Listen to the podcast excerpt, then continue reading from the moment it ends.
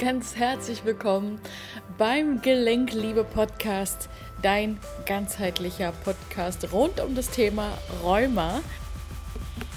In dieser Podcast-Folge lernst du, was du bei Hautproblemen machen kannst. Hallo, schönen guten Tag. Das heutige Thema stammt von einer Leserin, die sich das gewünscht hat. Die ähm, möchte nämlich gerne wissen, was mache ich, wenn ich Probleme mit der Haut habe, was mache ich mit der Ernährung. Und ähm, das möchte ich gerne beantworten mit natürlich noch einmal der metaphysischen Bedeutung von Hautproblemen als eine kleine Ergänzung. Denn Ernährung ist zwar super, super wichtig, aber dennoch nicht alles ähm, wie du vielleicht weißt, wenn du meine Podcasts schon kennst. Und zwar, ja, Hautprobleme ähm, sind natürlich jetzt erstmal ganz allgemein gefasst. Da gibt es ja ganz, ganz verschiedene Sachen von Akne bis Neurothermitis, Nesselsucht, was es da nicht so alles gibt. Und grundsätzlich wenn man von einer Art Entzündung ausgeht, also von einer Autoimmunreaktion, ist es auf jeden Fall sehr ratsam, die Milchprodukte wegzulassen. Und ähm, aber auch Sojaprodukte kann ich nicht empfehlen als Milchersatz, weil Soja leider auch ja, entzündungsauslösend ist.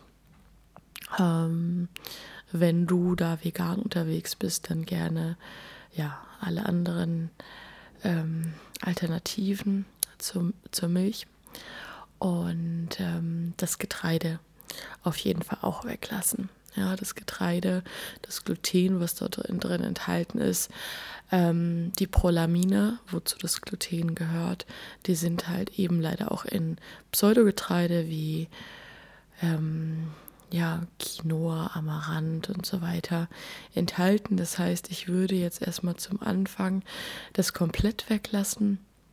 Ähm, würde grundsätzlich auch eine Low Carb Ernährung empfehlen. Ganz viele gute Fette verwenden. Also das sind so diese Grundregeln. Ähm, ja, das ist so diese anti-entzündliche Ernährung, ähm, kurz umfasst quasi. Ne? Man muss natürlich mal bei jedem nochmal individuell gucken was jeder so individuell für sich braucht, aber so, das ist erstmal so die Grundregel. Ähm, und genau, das kann ich auf jeden Fall empfehlen, bei problematischer Haut sich einfach so zu ernähren. Ähm, wichtig sind natürlich, ich meine, es kommt natürlich immer darauf an, was du mit der Haut hast, dass du dort halt regelmäßig auch ein ähm, Peeling machst. Aber es ist natürlich bei manchen Geschichten vielleicht auch eher nicht so gut. Also da musst du dich auf jeden Fall vielleicht auch mal einfach im Internet belesen. Ich will ja jetzt nicht pauschal irgendwas sagen, wenn ich dich nicht kenne, wenn ich jetzt deine Symptomatik nicht kenne. Deswegen, ähm, da halte ich mich an dieser Stelle ein bisschen zurück. Ähm, die Erfahrung, die ich persönlich gemacht habe, ähm, ist, dass auch also desinfizierter Alkohol ähm, ganz gut hilft, wenn ja, so Geschichten mit Pickel, ähm, Akne sind, dass das nochmal schneller verheilen kann, wenn man dann so diese Bakterienschicht dann abnimmt. Äh, bin natürlich auch keine Dermatologin, also das sind einfach meine persönlichen Erfahrungen an der Stelle.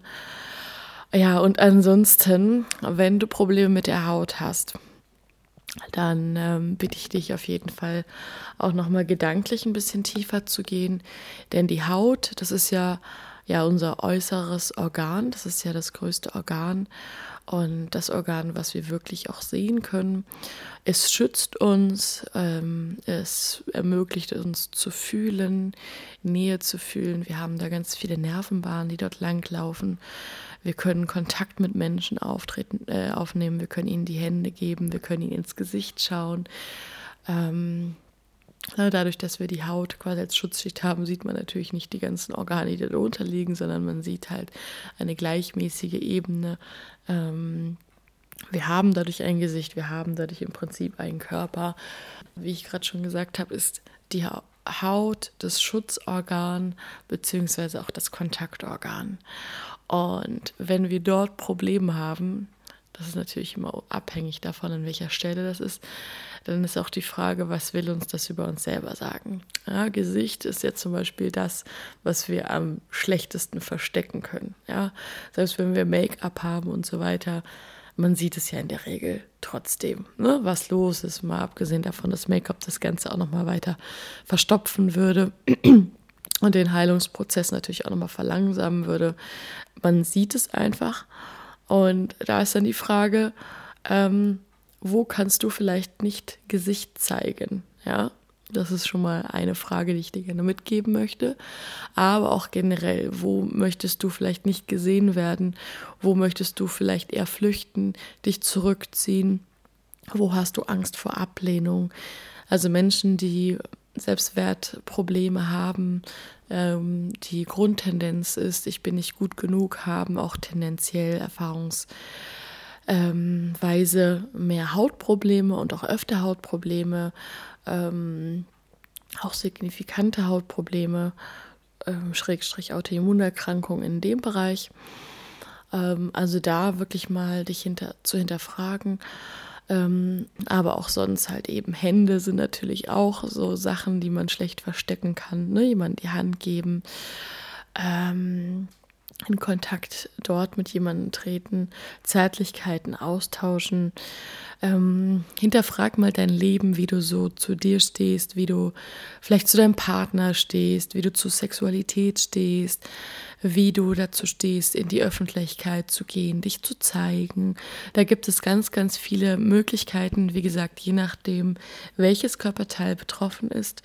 Und ähm, bei Hautproblemen ist halt zu 98 Prozent das Thema Ablehnung ein Fall, äh, ein Problem. Und ja, dass du dort einfach mal schaust.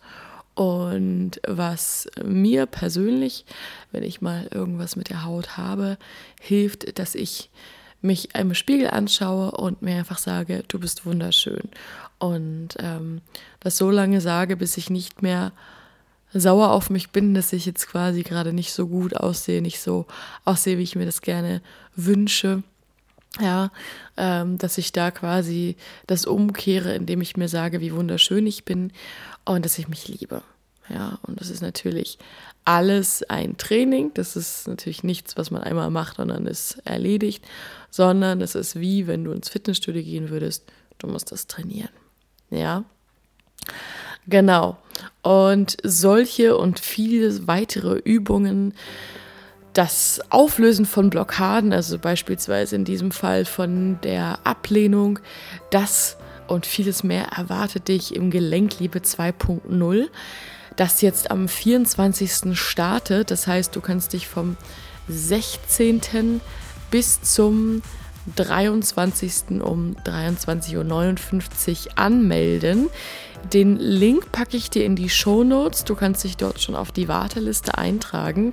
Das heißt, bist hautnah dabei ähm, mit dem Countdown und weißt, ab wann du dich eintragen kannst. Und wenn du aber noch nicht ganz sicher bist, ist es das Richtige für mich oder nicht, dann schreib mir super, super gerne. Es gibt auch über den Link die Möglichkeit, mich zu kontaktieren, dass wir einen Termin ausmachen und einfach mal besprechen, ist das das Richtige für dich? Was brauchst du gerade?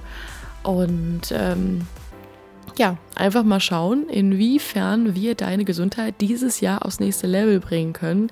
Denn es ist immer noch Anfang 2019 und ja, wenn du dir für dieses Jahr auch vorgenommen hast, dein Leben grundlegend zu verändern, dann ist dieses Programm auf jeden Fall das Richtige für dich.